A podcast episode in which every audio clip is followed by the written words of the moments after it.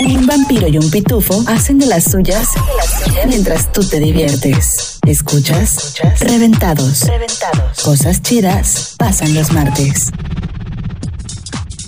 Estás escuchando Reventados, el único podcast que tiene un pitufo como conductor especial y un vampiro como conductor semi especial. Esto es Reventados porque pues, si tu día no termina con Reventados o no empieza con Reventados, yo no sé qué estás haciendo. La mera, la mera neta. ¿O no es así, señor Pitufo, al que le damos la bienvenida del otro lado de la cabina, del otro lado del micrófono? Porque estamos haciendo una prueba y quiero que esto quede, ¿cómo se llama? Quede récord de que estamos haciendo la prueba en video. Porque Por favor. si no pudieron ir a, conocer al Pitufo en su cabaña de cristal, en su cabina de cristal en el malecón de.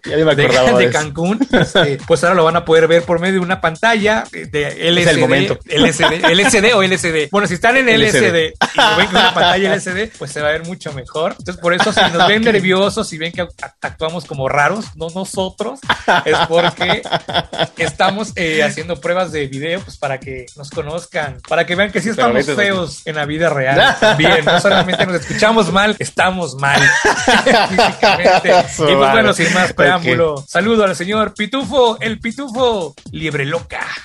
Pitufo Libre Loca. Señor, buenas tardes, buenas noches, este de, dependiendo de donde ustedes se encuentren, este de muy, qué chido recibimiento, muy caluroso, muy ad hoc a, la- a las cuestiones de acá de la Riviera Macha. Y pues bueno, gracias, iba a decir felicidades, ¿no? Gracias por, la, Ah, por pues el recibimiento gracias. y estamos haciendo la, la prueba a ver cómo, cómo queda este rollo. Yo todavía no me acostumbro a verme en ese cuadrito. No te acostumbras a la fama. No me acostumbro. No me acostumbro a la fama todavía, es mucho para mí. Oigan, que si podemos lograr subir esto a YouTube, que ha sido una odisea. Yo me acuerdo que no era tan difícil antes subir, hacer un video en YouTube y subirlo. Ahora YouTube, no sé, te pide hasta el, el- el registro COVID de tus papás, la vacuna de tus papás de COVID, ya te vacunaste también, tu descendencia, para poder hacer un video. Entonces, este, si logramos subirlo a la plataforma, eh, pues ahí les vamos a pasar la liga para que nos vean. Este, pues si quieren nada más como, no digo, no es como gran cosa vernos, la verdad. Este, Si quieren morbosearnos un rato. lo que al sabrosearnos. Lo que luego está muy chistoso son las caras que pone el pitufo. Son las caras que luego a mí me Sí, dan un chorro de risa. Entonces, eso sí está como para verlo. En lo que conseguimos como un set más bonito, porque les recuerdo que estamos en dos, estamos remotos. El pitufo está en la playa, en Cancún, que ahorita se encuentra en otro lado, pero está güey. físicamente en la playa. Y pues yo estoy aquí en la, en lo que viene siendo la CDMX, este, la ciudad capital de la torta del Chilaquil. Gracias Dios por esos manjares que nos regalas. Sí, No amén, manches, amén, eh. amén. El día de hoy, buenas. el día de hoy vamos a platicar, aparte de tortas de chilaquiles, de cuentos, cuentos cortos, cuentos terroríficos, que todos eh, hemos escuchado algunos, algunos que otros que no. Entonces es como un programa así como un poquito más relax, porque nos han pedido más como contenido de terror. Este, y por eso nos están viendo ahorita, porque nosotros somos el contenido de, de terror. Entonces, Sí. eh, entonces, pues vamos a empezar a platicar algunos de estos cuentos o historias que cuando eran niños nos contaban y que era cierto, ya sabes. Digo, la llorona, la típica es la llorona, ¿no? No la vamos a platicar Sí. porque todo el mundo la conoce y prácticamente hay una llorona en cada estado, ¿no? Sí, diferente, Entonces- está bien tropicalizada. Tropicalizada, ya está hay una película de la llorona, entonces, pues la llorona es punto y aparte, pero sí vamos a platicar algunas de que otras historias eh, macabronas cortitas para poder hacer un programa entero. Y aparte tenemos la nota reventada que está bien padre, que el pitufo nos va a reseñar. Tenemos la séptima palomita, que próximamente habrá sorpresas, creo, por ese lado. Y Ah, este, y vamos a hacer un show stripper aquí en no, no es cierto. para, pues, si nos quieren también. Ahí lo Si subimos quieren, al Patreon para que nos manden ahí dinero. eh, on- OnlyFans, Only Pitufans. Oye, Pitufans, muy bien. Entonces, este, mi estimado Pituflies, ¿qué te parece si pues vamos al monólogo? A ver, ¿qué está sucediendo Sí, en el mundo por favor. de las criaturas? En el mundo virtual, loco del monólogo, entreventados. Toda idea y concepto, concepto parte desde un punto. El monólogo. El monólogo. De pequeños, casi siempre escuchamos narraciones que van desde lo mágico hasta lo macabro. Casi siempre, estas van acompañadas de elementos sorprendentes que enriquecen más su poder literario. Estas son leyendas. Leyendas. Composiciones poéticas extensas que narran hechos sobrenaturales y que se transmiten de generación en generación. Continúas escuchando el podcast de Reventados en la emisión. Hoy vamos por el tema número 14, ¿no? Si no me es el 14, sí. 14 Oye, cuando lleguemos al 20, cuando llegamos al 20 van a haber sorpresas. Sorpresas. Tengo entendido este... que la producción ahí se puso la. Vamos la, a hacerle la, la, jarocha al pitufo en vivo, solo para los Patreons. ¡Qué horror! solo para los Patreons y para gente con un estómago de hierro. Este... No. ok, dejemos de lado la jarocha. No nos ha dado permiso. Es que dijimos que íbamos a tener cuentos terroríficos, historias macabronas. Entonces, eso es un. Es que imagínate, a ver, ¿qué es lo que más te daba miedo cuando eras niño? Que te contaban tus papás o tus abuelitos. O sea, alguna historia así de que Pitufo no podía irse a dormir a la cama porque. La llorona. A mí me daba miedo escuchar en la madrugada, sí, no sí, sé, total. ladrar un, un, perro o un o aullar un perro. Y no sé. ¿Qué dijiste? ¿Maullar un perro? Eh, aullar. ¿Maullar? es que luego los perros como que perros? también hacen como que. ¿Qué perros hay en Tabasco? Aullidos, ¿no? Era cat dog, güey. Cat dog. no, pero es que hay perros que hay perros que luego sí, sí, este de, ¿cómo se llama? Como que hacen aullidos, ¿no? O sea, el perro por lo general hace. hay un perro que hace como que. Como Ajá, que, que, que no es de perro. Entonces, ese tipo de cosas de escuchar un perro ladrar de noche, a mí me daba mucho miedo de niño. Entonces, pues yo crecí como con la idea de que, güey, algo anda por ahí de madrugada y hasta la fecha, pues mi ventana, donde mi cuarto, donde duermo, da a la calle. Y si escucho un perro, es que de verdad alguien anda por ahí merodeando y pues a mí me da cosa. Oye, este, la llorona, entonces decías que te daba miedo. También creo que a todos. Bueno, cuando, cuando éramos niños, como que no sé cómo conoces la llorona. Digo, obviamente es un, es una historia que conocemos todos los mexicanos y también en Latinoamérica. Pero cómo llegas a volver a, a escuchar la llorona. O sea, te sigue contando esta historia. ¿No? Generación tras generación tras generación, sigues escuchando el cuento de la Llorona. No sé si porque la gente en realidad la ha escuchado. Creo que en Guanajuato es donde más está ese fenómeno de la Llorona. Pero este, sí. pero sí, sí. a mí también, también en algún momento de mi niñez, de mi infantitud, me daba mucho miedo la llorona, porque aparte que yo tenía muchos problemas para conciliar el sueño, porque todavía los tengo, pero de niño mucho más. Entonces no me podía dormir Nunca, o sea, nunca. Esas ojeras no son de gratis. Y este. no son de gratis. Y como siempre estaba despierto en la madrugada, pues a la, a la madrugada a la hora la llorona, ¿no? Y aparte siento que donde yo vivía, como que no había como tanta. Eh, como civilización alrededor, digo, tampoco vivía yo en la selva, pero sí había, eh, a diferencia de aquí en la ciudad, que todo está pegado, todo es ciudad, todo es bloque, todo es casa, pues sí había como un río, había como un pantano, había casas, pero había como esta separación, ¿no? Entonces, este, sí. también decían que había duendes incluso en, el, en la parte donde había verde, en las áreas verdes. Entonces, este, pues siempre tenía como que ese miedo. Digo, después se me fue quitando, pero yo creo que la llorona es como de mis miedos que me acuerdo de niño, de niño. No el coco, no esas tonterías, no, es de bebé. Pero la llorona sí fue de las cosas fuertes. Y luego, como siempre me ha gustado ver películas de terror, pero también soy masoquista. O sea, las veo y en la noche no puedo dormir. Pues tenía esos, esos miedos y pues dormía con la luz encendida, ¿no?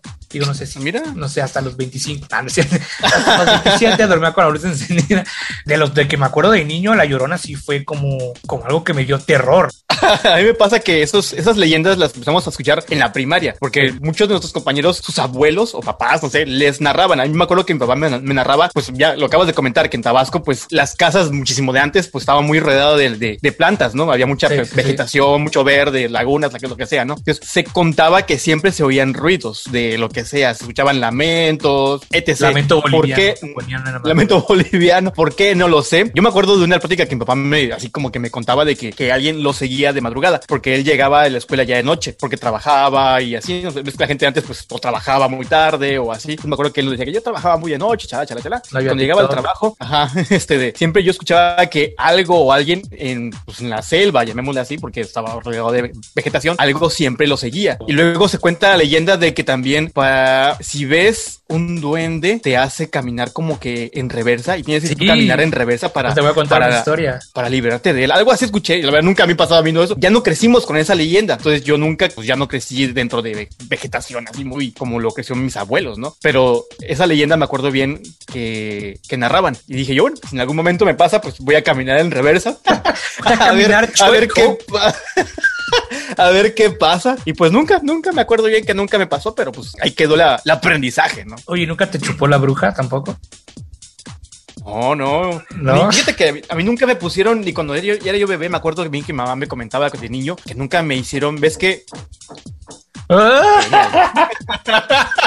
¡Qué miedo!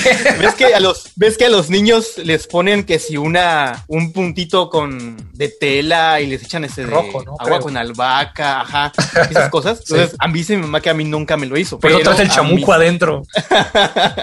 pero a mis primos, que sí son pues muy netamente tabasqueños, sus, sus papás sí se los llegó a hacer, güey. Entonces, esas, esas culturas, esas, esas- ese intercambio cultural ahí, digo, no es que no es que mi mamá no sea creyente, es que eso no se ve por de donde mi mamá es. Entonces, eso se ve mucho como por allá para el sur. de Ah, es que tu mamá es como más del con- centro, ¿no? De la República. Ajá, ensal- ensalmar con, con hierbas es más es de- mucho del sur. de Oaxaca, de Chiapas. Sí, sí, Ajá. totalmente. Entonces, entonces mamá no cree en eso. Entonces dice mi mamá que a mí nunca me, me, me calentaron la cabeza, me tallaron con albahaca, esas cosas, ¿no? Como brujería, vamos a llamarle así. Para, para bebés. Mira, sé yo no sé si eso es ficción, este, realidad, pero a mí sí, yo creo que era- sí, o sea, sí recuerdo que me, sal- sí me salvaron. Sí me pasaron el huevo, pues, ¿Sí? y no sé qué es lo que trae cuando te frotan ahora sí que el huevo y cuando lo, lo- digo, no sé si la, gente que nos está escuchando está familiarizado con esto como ritual para cuando dicen que a un niño se le calienta la cabeza, que de repente se empieza a poner mal el niño, ¿no? Ese, se empieza a sentir mal, está como chippy, tiene como calentura Como, y así. ajá, Dicen que está, que, que le hicieron ojo, ¿no? Que le hicieron como, como que lo, Como lo- feo. como ajá, como que le, le hicieron ojo, le hicieron feo. Entonces Ujú. eso como que el niño lo absorbió y trae ese, es decir, trae carga negativa el niño. Al final de cuentas trae carga negativa. Y las Sí. rituales que tienen que hacer las abuelitas, a la mamá es pasarles un huevo, un huevo de gallina por todo el cuerpo Ujú. y después ese huevo lo, lo abren y si sale como con filamentos así muchísimo es que ya el huevo absorbió toda la energía, ¿no? Si sale no- natural el huevo normal, pues el, no, el hubo niño no tenía nada. Pero si sale cocido, el huevo pues, sí, o sea, realmente tenías mucha carga negativa. Y luego te ponían albahaca con alcohol y otros menjurques Con alcohol. para limpiarte las malas vibras. A mí sí me pasó Sí. y lo lo he visto muy, o sea, sí, sí lo he visto bastante seguido en mi vida, pero no, o sea, no que algún momento haya estado yo como, siempre estaba como estreñido. Yo creo que me hacían como esos ensalmes para poder hacer del... Ajá. También, también. De hecho, aquí, esa energía mala. aquí una vecina una vez me acuerdo que nos tocó la puerta y fue así de que, oiga, vecino, este de, le puede pasar con albahaca, ¿era albahaca? Es que ya, ese menjurje con alcohol y albahaca Sí, sí, sí. y cosas así a, a mi bebé. Le meto la mano al vasito y le paso la mano y yo como que, ya, gracias. Y yo, yo super X, güey, porque pues no estoy acostumbrado. De hecho, yo Pasa, o sea, pasa que gente que sí lo hace y gente que nunca lo hace, como que funciona para el que lo hace y para el Pero que nunca que- le pasó. Ajá. es raro el asunto, pero, pero pues es son leyendas de cada quien. Y volviendo al tema de los fantasmas y, y leyendas de la, del mundo rural, este de, pues son las cosas que me contaban a mí, las cosas de la, de la escuela. Entonces, como crecemos en una caso aquí es que como nos juntamos con más compañeritos, pues todos Sí. ellos traen en sí sus conocimientos de sus papás, ¿no? Que les contaban eso. Entonces, ahí absorbemos esas eh, creencias y nos dan miedito. Pues somos niños, o sea, somos totalmente infantes y pues creemos lo que nos digan. Lo como de eso de que ¿no? la escuela siempre es un panteón. En Tabasco, ¿cómo no se siempre? eh, Todas las siempre. escuelas eran panteones. Y creo que en- no todo en Tabasco he escuchado también en la República mucho que las escuelas Ajá. anteriormente eran, eran panteones, o que había apariciones. Eso es totalmente cierto. O sea, Sí, me- a- yo me acuerdo de que en el parque cercano a mi casa, el parque la primero de mayo, decían que cuando todavía no era el parque que era ahora, que hasta llegaron a, a sacar este tumbas todavía, en no sé, la época todavía así. Dicen, o sea, yo no quiero creer eso porque pues, no me tocó, pero de que sí llegaron a sacar tumbas. o sea, como que, y sabes qué es lo más loco, que luego en la madrugada sí se oía que se movieran los, los columpios. Ves que luego rechinan y hay, y hay habían juegos que traían muchos tubos. Había un juego alto que traía como varios brazos, así como un pulpo, que todos eran cadenas. Luego en la madrugada, a cierta hora de madrugada, se oía, se oía que golpeaban ajá. las cadenas de los columpios o de esos juegos que traían cadenas o metales y se oía muy feo. Veto a saber si era algún vecino loco que andaba por ahí jugando a esa hora de la madrugada. Nunca lo supe. Sabes que ahorita que, que me estás diciendo de los ruidos y que Mm. se está escuchando que están martillando, este, igual cuando era niño, o sea, yo vivía en un departamento, o sea, vivíamos en unos departamentos y el departamento de arriba, pues siempre escuchaba ruidos, pero es que eso es, eso es raro. A ver, eso es raro y no lo he encontrado, o sea, no, no sé el significado porque no solamente me pasaba a mí, o sea, a mí como lo he visto en otros lugares, he leído, he leído en otros lugares, escuchaba cadenas en la madrugada del, del piso de arriba, o sea, que casque, trrr, o sea, que jalan cadenas, caminaban. ajá, o Mm. que se- como mueven cosas arriba. Y a ver, o sea, si lo escuchas muy frecuentemente, pues no creo que el vecino vecino pues nunca duerma, ¿no? O sea, qué clase de rituales, pero luego me preocupaba más cuando no había vecino en ese departamento, cuando el departamento de arriba estaba desocupado, se escuchaban los ruidos, o se escuchaban ruidos de cadenas, de jaleteo, de cosas así. Y eso siempre me dio así un montón de ruido. Yo al principio le echaba la culpa al, de ruido, perdón, de miedo, perdón. Ah, es que había mucho ruido en mi corazón. Este, y, pues así, yo recuerdo que decíamos, no, que los vecinos se la pasan haciendo, no sé, escándalo. Y ahora donde vivo también son departamentos y no escucho, no escucho nada, ruidos, como eso. A lo que se llega a escuchar a la madrugada es un pero dura como unos 10 minutos, pero ya sabes qué tipo de ruido es ese, ¿no? Sí, sí. Pero nunca escucho ni cadenas ni muebles que estén moviendo. Nunca lo he escuchado en otro lugar, más que en los edificios donde vivía. En donde vivías, qué loco, ¿eh? Y es que luego son, son edificios que son muy viejos, o sea, son que cuando tus papás lo adquirieron, pues eran en su momento eran muy, muy, muy, muy, muy nuevos, ¿no? Pero para nuestra edad, pues ya, pues ya recorrieron un tiempo de años. Igual ahí en mi colonia se, se oían esos ruidos y los ruidos del parque eran muy característicos porque el parque no está muy lejos de mi casa. Y como no eran tantas casas, pues sí se oyen los ruidos que llegan a, percibirse de los tubos de los juegos, o sea, el sub y bajas. Ese juego que era, no, sé, no sé cómo llamarse, porque era un tubo alto que traía varias cadenas y todos los niños agarraban de él y daban vueltas. esas cadenas largas, sí, esas cadenas largas. Y aparte todo insalubre, güey. ¿Cómo se llama hepatitis? ¿Cómo se llama lo que te da este tétanos? Tétanos, güey. Todo lo que te da. De niños subíamos al juego. No importaba lo que pasara. No importaba todo sangrado con tétanos. en otros lugares. ¿Sabes qué pasa aquí? Aquí muy extraño porque esta casa, aquí donde estoy ahorita, la casa de al lado está vacía. Y una vez en este cuarto donde estoy dormido, escuché un ruido, como que algo se caería. Lo más loco es que, no, no, era aquí mi, mi, mi, pared está pegada a la pared de la, de la, la, sala de la casa de acá al lado. Entonces se escuchó como que si algo movieron. Yo voy aquí a la, la ventana y no hay nada, o sea, no hay nada, está vacío todo el cuarto, la casa está vacía. Entonces como de que, güey, ¿qué es lo que te digo? O sea, que hay como y ruido de la madrugada, inexplicables. de la mañana. Leí que también eran las tuberías, pero como dices tú, en edificios viejos, las tuberías tienden a sonar porque ya están viejas, porque las juntas, ¿no? O sea, truenan también y esto y el agua, pero pues no, no, era como ruidos de tuberías tampoco, porque luego sí, identificas un ruido de tubería, o la madera cuando truena, ¿no? La madera. Uy, cuando era niño también me daba un chingo de miedo la madera, porque aparte yo tenía un closet que era de madera, o obviamente las puertas eran de madera, güey, y lo que más odiaba de ese closet es que tenía, la madera pues tiene formas, güey, ves que luego ven la forma que si de la virgencita, que si del santito, pues en mi, en mi closet de enfrente tenía formas de todo, güey, era un paraíso de criaturas demoníacas, güey, entonces yo tenía el frente el closet, entonces veía formas, güey, en la madrugada, más el ruido de arriba, pues yo era un niño traumado a la edad de dos años, y de no, no, estaba todo porque no sabía que había seres mágicos eh, del más allá había, pero afortunadamente nunca, o sea, a pesar de que tenía miedo, nunca me pasó nada. O sea, no puedo tener una, lejos de los miedos, sí, pero que me haya pasado algo extraordinario, no. Lo que sí te voy a contar en un ratito, entremos a detalles, eh, una leyenda de duendes que tengo en mi familia. Eh, tenemos, criamos duendes. No, no, este, pero sí, algo que le pasó a mi abuelo precisamente con los duendes, porque pues, él vivía en zona donde había mucho pasto y mucho matorral y mucha selva. Bueno, ¿y qué te parece si al rato mejor te cuento es la historia de mi abuelito, dime tú? Y nos vamos con algunos datos terroríficos cortitos, ¿no? Como para que entremos, pues como que entremos más en, en miedito. En, miedito.com. Esta noche. ¿Tienes algún dato macabrón? Claro que sí. Uno de los, un dato que la verdad me, me acaba de dejar así como que perplejo ahorita que lo, lo medio oje es el de que en las noches, en las pestañas y los poros de nuestro cuerpo, ciertos parásitos microscópicos salen para poner ahí como que huevecillos y alimentarse de nuestros aceites de la cara. Oh my god, ese me da cosa. ¿De dónde salen? sí, o sea, como que de nuestra piel salen como bichitos, eso, eso dice. Así es, así es. Dice, en las pestañas y los poros de la cara tenemos un montón de parásitos microscópicos llamados Demodex. Salen por la noche para poner huevos y comerse los aceites de la cara. Y nos ilustran aquí una fotografía chiquitita, la, la imagen que, que, recabamos en producción. Y este de, está, cañón. A mí me da cosa esa, esa, esa de, de, de, que por la noche se alimentan de nuestro cuerpo, de nuestra cara, de nuestros aceites. me acaba de dejar así como que, ah, porque yo si me gusta bañarme de noche, pues no voy a dormir, irme limpio. Oye, nunca y ahora me más limpio. Ahorita que estás hablando de, de exacto, de todos esos eh, insectos o lo que sea que tenemos, ¿nunca te ha pasado una cucaracha en la madrugada por la cara? Sí, No la, por la cara no, mames. pero por el pie sí.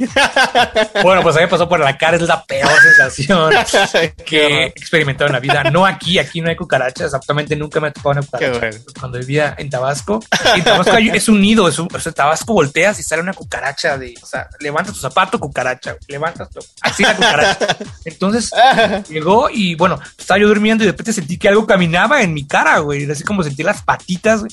pero como la neta voy a presumir que tengo unos reflejos súper chingones, güey. En el momento que sentí las patas, ¡pum! salió volando la- el animal, güey. Pero, híjole, no, Ah. la neta, eso sí está muy creepy. Aparte que dan, güey, son cucarachas, son asquerosas las cucarachas, ¿estás de acuerdo?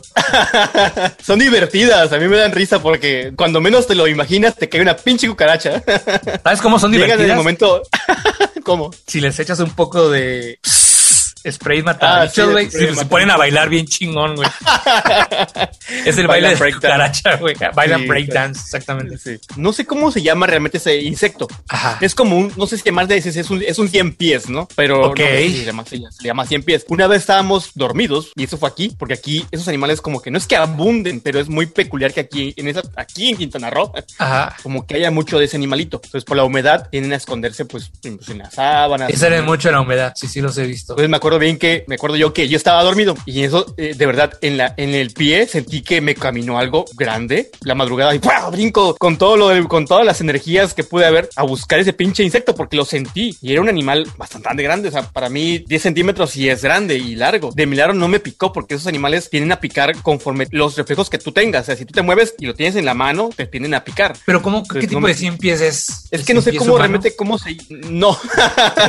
es que no sé cómo realmente se llaman. Yo lo- solamente sé que es como un 100 pies porque ubico la, la imagen del 100 pies. Es un animal, un gusanito Es que largo. hay, hay, hay unos chiquitos y unos grandes. Ajá. O sea, Ajá. es que yo, yo identifico dos. En Tabasco he, he visto los chiquitos, pero creo que aquí Ajá. sí he visto más de los grandes y los más grandes, como parece un Pokémon de demoníaco, güey. O sea, pinches, ¿cómo se llama? Patitas que tienen. patitas. Y me acuerdo que los chiquitos huelen bien feo. Si los matas, tienen un olor como súper fuerte, apesta. Ajá, Ajá. ajá. Me acuerdo. Entonces, ahorita que me contaste eso de los 100 pies, me acordé del olor, pero pues es horrible. Digo, nunca no, ese era el grande. Ese era el grande. No lo, sí lo matamos. eh, Me acuerdo que lo maté porque lo busqué por toda la casa. O sea, no la casa, el cuarto. Levanté la cama, le quité las sábanas, la, todo lo levanté, moví todo porque de repente lo perdí de vista. Y ahí me veías en la madrugada buscándolo porque me daba miedo que se me vuelva a subir. O sea, Claro. me- pican, esos animales pican. O sea, Pican, te dejan ronchita, ¿no? A una, una, Dejan una, un una, una ronchita y que no sé si, si sea qué tan malo puede hacer. Y aquí es donde, donde te pregunto, Pitufo. ¿cómo se mata el gusano?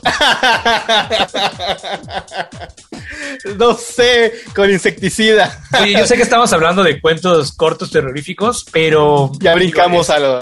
está bien porque son cosas que, que son de miedo. Este, aquí una mosca, en, en la CDMX me tocó ver un insecto que nunca había visto en mi vida y es la cosa más horrible del mundo. ¿Qué viste? Es la cosa más horrible del mundo. ¿Viste alguna vez la La película de... No, no. ¿Viste, vis- ¿Viste la película de Matrix, la última, la 3? No, no, no, no. no. Ah, era como una referencia, pero no tiene, no tiene nada que ver. O sea, Ahorita imagínate, la buscaré. Imagínate a una persona adulta, adulta, Ajá. ya grande, unos 40, 45, corpulenta y cara, Ajá. cara de niño, cara de bebé. Imagínate cómo, Ah, cómo te sentirías de ver esa combinación. Sí, es bastante grotesca. Me lo estoy imaginando quiero, y me quedo. quiero como que ahorita busques en Google, en Google, Ajá, ajá. cara de niño. Cara de de niño. O sea, no es exactamente un insecto con cara de niño, pero sí, güey. Son unas como ¿Es tipo esto? hormigas gigantes. Sí, güey. ¿Ya las viste? No mames. Sí, está pero horrible. son enormes, son eno- o sea, no son como hormiguitas normales, güey, son como de qué te gusta, unos 5 centímetros, 5 hasta 10 centímetros, Ah, no son horribles. Y entonces un día Yeah. me tocó salir al jardín porque mi perrita dormía en el jardín y había macetas, güey. Alzo la maceta y salieron estas porquerías horribles, llamadas cara de niño, güey. ¿Cómo las ves, güey? Sí, está feo. Están, están Está feos. feo. Está feo. Está feo. Me quedé así que, güey, qué pedo. En la foto de Google tienen, digo, no tampoco la cara de niño como tal, pero cuando las ves, es que Ajá. sí, o sea, tienen una cara como de niño, güey. Por eso les dicen cara, cara de niño, güey. Entonces siempre es como la peor. Tiene, tiene, tiene cara como si fuera un feto, ¿no? Un feto bebé. Ah, exacto, exacto, exacto. Por eso le dicen cara. Sí, sí, sí. Entonces ahí donde Ah, no, vivía sí yo, feo, ¿eh? había alacranes y había caras de niños. Y una vez me ¿Alacranes? Un alacrán, sí, en el, No, man. en el alféizar de la ventana, abrí la ventana y había un alacrán. Esa vez no me picó. No. Pero como la, en la ventana daba a mi cesto de ropa, Ujú. un día me puse una playera y en la playera estaba el alacrán y me picó en la espalda. Pero yo ya tengo inmunidad a los alacranes porque me ha picado desde niño. Desde niño me ha picado los alacranes. Entonces, digo yo No que ya manches. tengo inmunidad. Eh, aparte que no era- digo, dicen que los chiquitos son los que más, más peligrosos, pero Mm. pues, ahí donde vivía yo, en el sur de la ciudad de acá, de, de México, estaban los cara de niños y los alacranes eran de- del día, del diario. Qué miedo, ¿no? Del diario. Aquí según también hay alacranes, por eso cuando me levanto, este de siempre prendo la luz, porque yo soy de andar siempre con la luz apagada. Ajá. Pero desde que me enteré que por acá anda, no, no anda, por acá hay mucho, se tiende a ver alacranes. Sí, sí, sí. Si me da cosa y si prendo siempre luces porque me da cosa llegar a pisar un alacrán, me da así. Digo, Sí, aparte nunca me ha tocado. puede- sí te, te puede picar, o sea, si lo aplazas, es probable que te pique. Sí, claro. Entonces siempre prendo la luz. Antes, allá en mi casa, yo siempre me paraba al baño con luz apagada. O sea, yo podía recorrer toda la casa con luz apagada y no me chocaba con nadie porque ya te conoces las dimensiones, ¿no? Pero aquí sí tengo que prender luz porque me da cosa toparme con un insecto de esa índole porque sí me daría miedo. Miedo me daría cosa porque nunca me ha Ay, picado Dios ninguno. Pica uno y se queda el pitufo tirado en el baño. Sí, yo creo Pues, que por tu estatura ¿yo qué hago? yo creo que sí, no alcanzas a liberar el veneno. Oye, hablando de, cara de caras de niños, güey, Ando Este- buscando alacranes, güey. el Ajá. precio, el, ¿cómo se llama? El premio a los papás del siglo. güey. Mm. En, el, en la década del 1930, güey, había una costumbre que tenían los papás en, en Londres, en Inglaterra, de colgar a sus hijos de las ventanas, güey, de sus bebés. ¿Como para qué? güey? Pero déjame te explico, o sea, no es que lo colgaran como Ajá. si fueran res, güey, como cabeza de cerdo. Ah. no, no, no. Simplemente en las ventanas ponían una cesta, como una cesta de, de- de- de metal, como ves que esta que es este, como, como tejida entre tejida. Has visto como esta Ajá. textura, ¿no? Entre tejida. Sí. Y la, como cuando ves un aire acondicionado, ¿no? Que se empotra en la pared y siempre le queda la colita por detrás, ¿no? Y la colita es la caja del aire acondicionado. Ok. Pues es, imagínate así, nada más que era de red, ahí ponían una como camita, como, colchoncito, para que el niño saliera a tomar aire y Ey. ver, yo creo, el día. O sea, ahorita en tiempos de pandemia, imagino que cómo le harán los papás para sacar a sus niños. O bueno, ahorita ya, ya hay más, se pueden salir más, pero antes, güey, yo creo que esta es la solución, colgar este, una caja de alambres y sacar a tu niño por la ventana, güey. Es una escena terrorífica porque si vivías en un piso 20, A su madre. el niño veía verde. todo, güey. O sea, todo. Tenía 360 casi de, de pura ciudad. Sí, pero es, es como para que los niños tomaran como que el sol, ¿no? Es Como, Sí, como sí, para que se era ore- para- Sí, sí, orearan. Ay, ya. Pero- Sí, que bastante rara, ¿eh? Bastante rara Y costumbre. la- de esa el, el pisito era de madera, ¿no? Era de madera y le ponían su colchita, pero lo de arriba todo alrededor era una, era una vil jaula. O sea, sacaban la jaula, ponían la jaula en la ventana para que pudieran ellos, pues, no sé, respirar o tomar aire, ¿no? Órale, no, sí está, está raro, está bastante ba- bizarro. Imagino. No me imagino yo en esa época, imagínate, si por sí me da vértigo a veces la, la altura, no, no, no, no me imagino en esa época, debe ser muy bizarro. Otra de las eh, historias raras de la humanidad es que los seguidores indios zoroatrismos, del zoroatrismo, perdón, una, una cultura por ahí muy extraña, no entierran ni creman a sus muertos. Ah, chisachis. En lugar, en lugar de eso, los dejan eh, como en pilares para que los buitres se los coman. No. Y los, de, y los devoren así vivos. Eso me recuerda mucho a una tradición allá hindú donde a los muertos los dejan en el río. ¿Qué río es este? Ah, ¿Ganges? acuerdo El, el, el Ganges, güey. Ajá. Ah, igualito, o sea, los ponen ahí, los creman en, el- en el, en el, en ese Sí, río que sí, por sí sí, está súper contaminado. Pues los es queman ahí. asquerosísimo, güey. Y la gente Sí, se baña. me- eh, eso, eso, a eso me recordó ahorita. Y según se bañan ahí porque ese río es sagrado para ellos. Sagrado, ¿no? No, ti- no me acuerdo, no me acuerdo bien ahorita que a qué dios está atribuido para ellos ese río. Aparte que tienen, un más religiones que municipios de Oaxaca, en la India, entonces, que tienen más dioses, perdón, que municipios Sí. de Oaxaca, entonces sí, hay un chingo. Entonces, no, Estuvo bueno. te perdonamos Es por muy, el dato exacto. sí, es que de verdad me, me acordé por, porque leí la nota que, que recabamos para, para este podcast. Me, me acordé de la imagen del, de ese documental del río Ganges. Lo que comentaste de que dejaban en descomposición a los muertos, o sea, sus muertos que no los entierran, como si fueran Ajá. espantapájaros. Sí, sí, sí, sí. También ahí se, se- como que se liga esa, esa historia. Entonces aquí lo que pasa con esta, esta cultura, esos seguidores indios del zorotraísmo, el que no entierran a sus, a sus seres queridos, los apilan ahí en una, este, de, en un pilar, los cuelgan para que los buitres pues los terminen devorando. La imagen que tengo aquí, referencia a la nota, pues no se ven los cadáveres, pero se ven los buitres que están ahí como que esperando eh, ir a comer algo rico. el chombo lo dijeron en mi, el chombo. Oye, pues, ¿qué te cuento? Que aparte, aparte de que esta gente hacía esto de los sacrificios tipo espantapájaros, eh, los restos humanos por ahí del siglo XX, hasta mediados del siglo XX, perdón, se utilizaban como ingredientes farmacéuticos. Los restos humanos. Los cráneos, por ejemplo, los trituraban para crear un polvito que se vendían y este polvo supuestamente te ayudaba para dolores de cabeza, cualquier problema que tuvieras del cerebro, te ayudaba este tipo de, polvos, ¿no? Estos remedios. Es por eso que las momias eran muy, eh, eran muy solicitadas, las señoritas momias. este, decir, ¿cómo se llama? Pues hacían esto, lo de las tumbas que las, se me fue la palabra, güey, que sacan al cadáver de... exhumar. los exhuman, perdón, gracias. Entonces, para utilizar a las momias y sacar remedios tanto de la piel, tanto del cabello, como el, la, la osamenta, los huesos, para crear remedios y también los mezclaban como tipo con el chocolate, creaban oh. pastillas para sí, no, no, Y fíjate que no es la única, no es la única cosa, no, no es la única cosa asquerosa que, que hacían. O sea, ah. desde hace mucho tiempo también lo que, o más bien lo que hacían era que se me fue el hilo. Pues bueno, eso es lo que hacían. eso es lo que hacían. está, muy interesante, está muy interesante. eso es lo que hacían. Está muy interesante y como dirían ahora en, ya me acordé que hacían. ya me acordé que hacían. Este, ya me acordé qué hacías. Es que estaba junto con pegado. Este, esto ya es un poquito más para acá, más moderno. Este, no es cierto, no es más moderno porque es igual por ahí de esas épocas. Este, pues, ¿qué pasa cuando ya se te empieza a, caer un dientito, no? Entonces tienes que ponerte una prótesis, tienes que ponerte una prótesis dental o buscar cómo te pones un chicleta y un cloret para tener el espacio. Pero lo que hacían antes los, los médicos era este, utilizar los dientes de los difuntos para poder crear, eh, pues, dentaduras postizas. Ok, es con dientes de soldados muertos, ajá, pero creaban con, con, me imagino que con resina, porque el material aquí no lo, no lo pude identificar muy bien, pero sí utilizaban los dientes de los difuntos eh, para hacer dentaduras postizas, güey. O sea, eso es como, eso sí, sí es algo que, que sucedió. Entonces, imagínate tú, de repente empiezas a hablar ruso, güey, entonces a hablar otro idioma que nada que ver, güey, así de, ¿cómo, cómo aprendiste ruso? Pues pues, me pusieron esta prótesis, esta placa dental rosa, güey. Imagínate, güey, ahorita no, eso está muy loco, ¿no? Sí, imagínate que te pusieran por sí, ah, bueno, vamos a hacer referencia, ¿no? El trasplante de órganos, cuando una persona fallece, partes del cuerpo de alguien. Tienes razón, digo, nos sorprendemos porque los dientes eran de otras personas, pero en, realidad cuando se hace un, se hace un trasplante, trasplante de órganos, pues prácticamente lo mismo, ¿no? ¿A qué te suena la palabra escafismo? No escapismo. Alguien escapismo. que le gusta el escapismo pero es como más fifi, como un ska.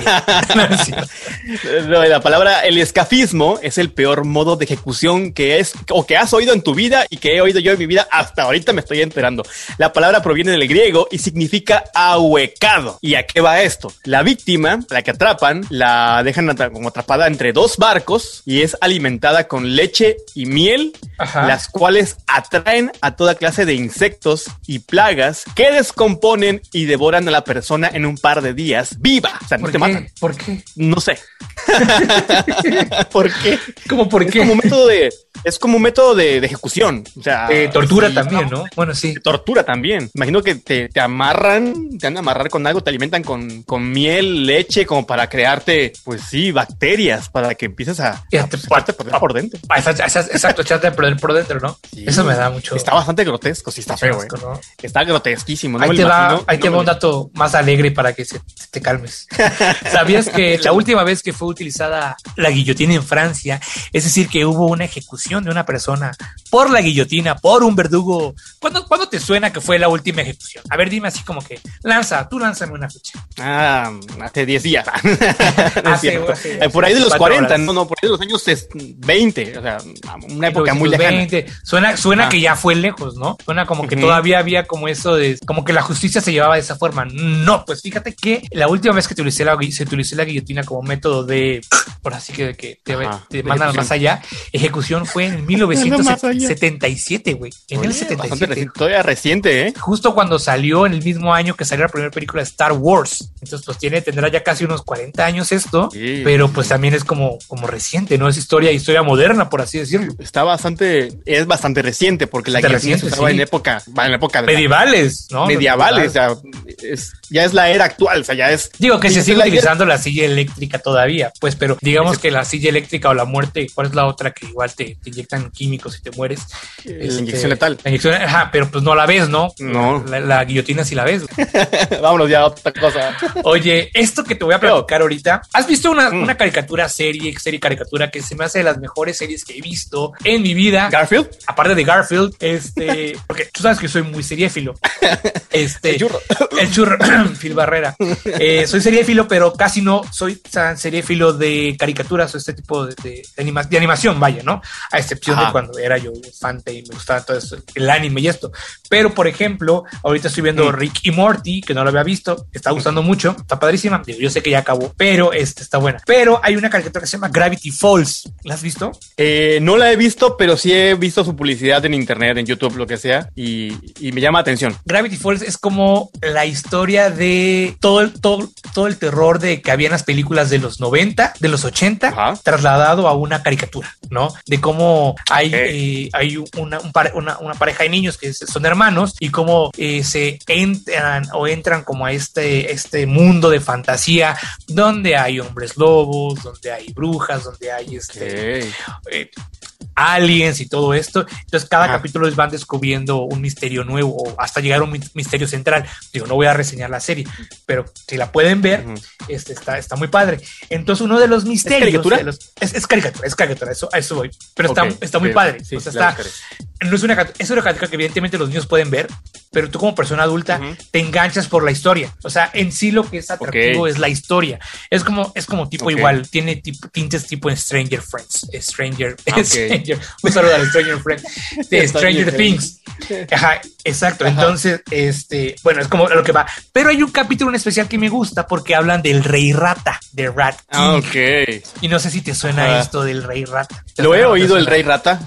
Sí, que es como una mezcla de ratas, ¿no? O sea, Exacto. Una, una, niños- una mezcla de varias ratas, ¿no? de varias ratas. Los niños se meten a una cueva, a un lugar y encuentran al rey rata, que el rey rata es de verdad, ¿no? Entonces, este, pues cuando yo vi hijo dije, dije, ¿qué mamá? ¿No? Dije, dije, eso no existe. Güey, el rey rata sí existe, güey. O sea, obviamente no es una, es un, es una rata conformada de más ratas, güey, de mil Ajá. ratas, pero ya estas están putrefactas, es decir, se van quedando pegadas Pegada. por la Oh, suciedad, el pelo, sangre, incluso hasta las heces, este, se fusionan por sus colas, ¿no? No. Entonces Está, crean está- este, está bien bizarro, ¿eh? Está este bizarro. rey rata, güey. O sea, se van pegando las unas con las otras. Incluso hay una imagen aquí súper gráfica que hace, hace el, el rey, al, hace al rey rata. Ah, no mames, ya, ya vi la imagen. Es una, parece una, una sopa de ratas, una así como squinkles. Parecen squinkles, exacto. Están pegaditos Ajá. por su squinkle, así que por su cola de rata. Pero pues hasta que se mueren, ¿no? Hasta que se mueren por, pues, porque no pueden de la cola de rata, güey. Pero cuando vi esto me impacté y me acordé, o sea, me vino a la cabeza la serie de, Está- Gravity Falls, güey, tienen que verla, por cierto. Pero pues, sí me dio Gravity Falls, sí me dio muchísimo, pues muchísimo, muchísimo asco y me dio mucho miedo, ¿verdad? Y muchísima risa porque está bien, o sea, está bien, está bien loca la idea de que, de que se basaron en un hecho, pues que realmente sí está, sí es, sí existe, ¿no? La, la rata, el rey rata, se basaron en ello para, para crear un capítulo, ¿no? Bastante loco. Bastante, bastante. Oye, y hablando de caricaturas, eh, ¿a qué te suena? ¿Tú viste o fuiste o en algún momento de tu vida has visto esta caricatura de Hello Kitty o el dibujito? Sí, claro que sí, de Sanrio me parece que es el diseñador, la diseñadora, no, no recuerdo, pero sí. No recuerdo. Esta leyenda, este, esta caricatura tiene, según una leyenda ahí, trasfondo muy Ajá. satánica, satánica, donde según este de, dicen la historia, no me quieres a mí creer, lo cuenta la cultura popular de que es una, no, no, no conozco la creadora de esta caricatura, su hijo o hija, no sé si bien es, tenía un problema de salud eh, bucal, creo que era cáncer en la boca. Ok. Entonces, esta persona hace un, pues, un pacto con, con el chamuco, con el diablo, Ajá. para que curaran a su hija y este a cambio pues cura a su hija, pero ella en honor a esa, en agradecimiento a ese favor, por así llamarle, pues crea a Hello Kitty, pero lo más loco es que Hello Kitty no tiene boca. No. Sí, es cierto, tiene como un punto, o sea, el punto amarillo es, su, no es, es su boca, güey. Es su nariz. Ah, ok. Yo creí que era Pero no su tiene boca. boca, Ah, no, no tiene boca. Entonces, a raíz se cuenta la leyenda que es por eso que esta persona crea, crea este personaje y por eso, por la raíz, a raíz de que, pues, que es satánico el asunto, pues también es muy, eh, muy famosa esta caricatura, silueta, imagen, lo que quieras llamar, de este gatito. Ajá. Pero lo más loco, el trasfondo es que según es porque no tiene boca, es porque según un agradecimiento por el favor que le concedió este personaje ahí macabro, pues, pues lo creó y pues ahí está la Hello Kitty. ¿Verdad o no? ¿Quién sabe? Yo no creía Hello Kitty, no sé muy bien la historia, es la leyenda urbana aquí muy conocida, este, una historia macabrona bastante, bastante conocida. Yo me acuerdo de esto en la secundaria, era muy famosa esto por ahí del 2000, ¿qué será? 2002, infinidad de compañeritas, amigas, lo que tenían a Hello Kitty, que si en mochila, que si en libreta, Sí, sí, y sí. todavía la gente, la gente que es muy creyente eh, de la religión católica, cristiana, lo que sea, tienden a contar esta leyenda como que, que, pues que sí es real. Yo no sé. Basados en me- qué, me- basados, en nada, basados en. Ajá. Entonces, ahí está la historia. Ustedes, si la han oído, cuéntenos si qué, qué saben de ella, ¿no? O sea, yo lo es lo que yo sé, lo que me acuerdo y lo que hemos pues recabado la información. Me salió Hello Kitty como una leyenda macabrona, una historia Oye. macabrona, perdón. Esto, esto, esto me hizo acordarme que te, te acuerdas que platicamos el eh, episodio pasado de los supercampeones, que había una igual una historia macabrona que decían que Oliver pues había había sufrido un accidente durante Un accidente. un accidente, ¿sí? ¿Sí te acuerdas? Ajá, sí, sí, sí. sí. Entonces, y que al final de cuentas le cortaron las piernas y que todo lo que sucedió en Supercampeones, pues era, era causa del accidente, era un, era un sueño, ¿no? Pero también hay una que también estuvo muy fuerte, que era de los Rugrats, ¿te acuerdas de la caricatura de los Rugrats? Y como no, también famosísima por Aventuras en pañales, ¿no? Que eran estos Pañales. bebés que estaba Tommy, Angélica, eh, Carlitos, que aparte así como Carlitos. Carlitos, este, y la, bueno, lo que decía la leyenda urbana, que me acuerdo que estaba muy fuerte, era que todos los bebés estaban muertos y eran producto de la imaginación de Angélica Pickles, o sea, la prima de Tommy. Eh, sí, esta versión, sí, sí, la, la niña, la güerita, que siempre Ok, te su sí, muñeca la, la, mimada, ¿no? La, la fresa, Ajá, la rica. La fresa, ajá. La versión Ajá. sostiene que Carlitos murió con su madre al nacer, que Tommy No. nació muerto y por eso Angélica lo ve como si fuera un feto deforme y que la madre de Phil y Lily se hizo un aborto y como Angélica no sabe si Oh era niño o niña, imagina a los dos bebés de distinto sexo. La leyenda también dice que. Rugrats Crecidos, que fue la secuela, que Angélica era esquizofrénica, adicta a las drogas y que la historia se la vendió a Nickelodeon a su amiga Susie, quien se convirtió en psicóloga. ¿Cómo ves? No, está bastante loco, eh. Bien, Infancia sí, está bien destruida en fumada la historia. dos, uno, cero, sí. Sí, para muchos que crecimos en bueno, es que yo ya la vi, ya estaba repetida. O sea, esa escritura debe ser como en los ochentas, ¿no? Noventas. Era, es Nosotros no, la vimos en noventera, los- noventera, noventera, sí. Es noventera, nosotros sí. salimos en los 2000. O sea, yo me acuerdo de esa pe- película, criatura, la vi en los 2000, en mi secundaria, estaba muy de moda. O sea, porque yo no tuve, como que no era muy fan de la televisión en, en los noventas, mis papás no me dejaban como que ver televisión a cada rato. Es que no eras Ya fan, por ahí del te dejaban 90 ver. y, ajá, por ahí del 90 y qué será, 97, 98, ya fue que descubrí que si los supercampeones, que si Dragon Ball, Mujer casos de la vida real. el caso de la vida real y este de y los Rugrats para mí los empecé a ver ya en el 2000 en, en, en Cablevisión en Nickelodeon y era una serie que no la veía yo a diario pero me llegó a, a llegar a verla me gustaba algo no sé caricatura que me gustaba mucho era la, una, una que decía monstruos de verdad no sé si llegaste a oír de ella Sí, mons- monstruos. También, Sí, sí, sí. ajá, No estaba muy- mucho, pero sí. esa me gustaba mucho no sé por qué como que el trabajo de los monstruos era espantar también Me gustaba más Era Hey un- Arnold. Oye, Ajá. Arnold era como de esas, ¿no? Esta historia que me acabas de contar de los Rugrats está bien, bien loca, ¿eh? porque pues no, no conocemos el trasfondo de las historias reales. Siempre conocemos como que la imagen ya comercial de la caricatura, ya comercializada. Entonces sí es como de que... mm, Pero pues es una, es una leyenda urbana. No sabemos si es cierto. sí, sí. Sí, Oye, tenemos acá más Mm. datos. Eh, pues, eh, cuentos cuertos. Cu- cu- Cuentos cuertos de terror, historias macabronas, cortas. Fíjate que has escuchado de un lugar que se llama Hospicio Cabañas. No, nunca lo había oído. Es, es, es muy, es muy viejo, de hecho, es, es en- está, queda en, en Guadalajara, que era este, eh, ¿cómo se llama? Donde pues llevan a los niños que no tienen, eh, pues no tienen familia, no es una casa hogar, vaya, eso, eso es, Ok. eso es lo que era. Ahora ya se convirtió en un museo, pero anteriormente era un, era un hospicio, pues era una casa hogar para niños.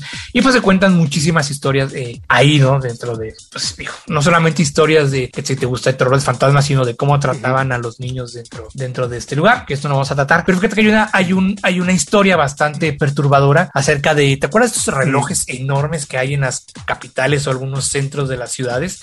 Que son relojes este, pues, que tienen campanas, ¿no? Ajá, campanarios, o- o campanarios, exacto, tienen el campanario, o las iglesias también, ¿no? Este, este reloj que había en, en este hospicio, güey, se, a determinadas horas del día o en el día se descomponía, o sea, dejaba de, de funcionar. Pero ¿qué pasaba? Cada que el reloj dejaba de sonar, un niño moría.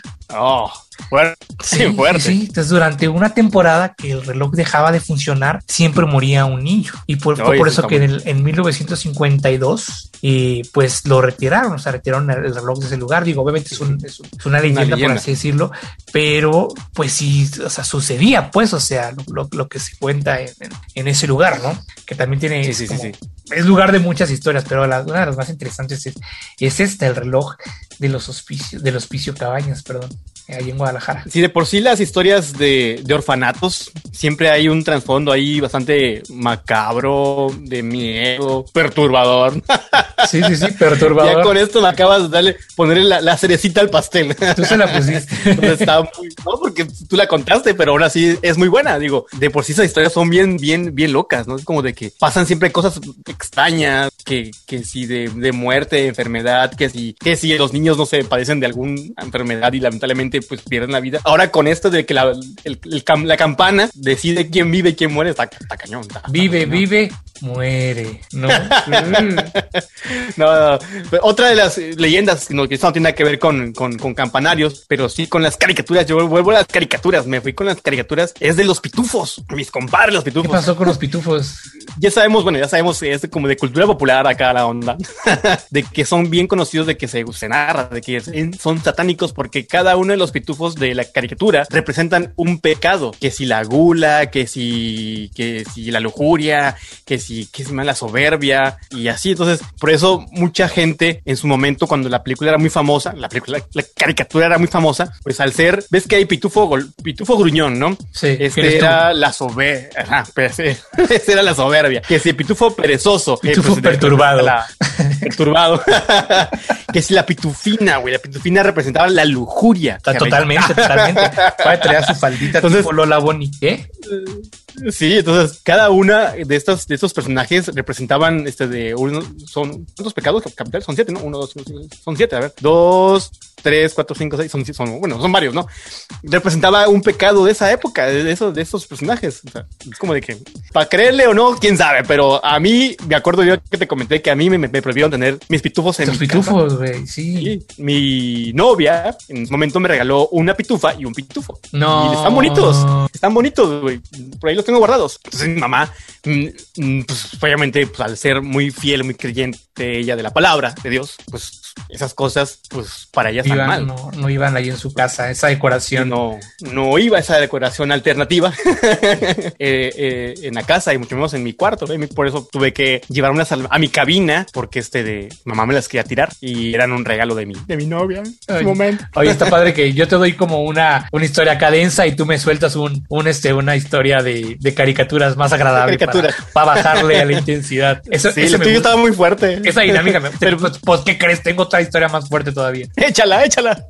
Este, fíjate que acá en la ciudad, obviamente, hay muchas leyendas, ¿no? Hay muchos cuentos, eh, muchas historias macabronas, pero hubo una que experimenté, ah, no, experimenté Ah, chinga. la zona donde estaba la, donde sucedió el, el- ahora sí que aconteció la historia rosa. macabrona, ¿no? No, no, no, ese es otro tipo de, es otro tipo de terror.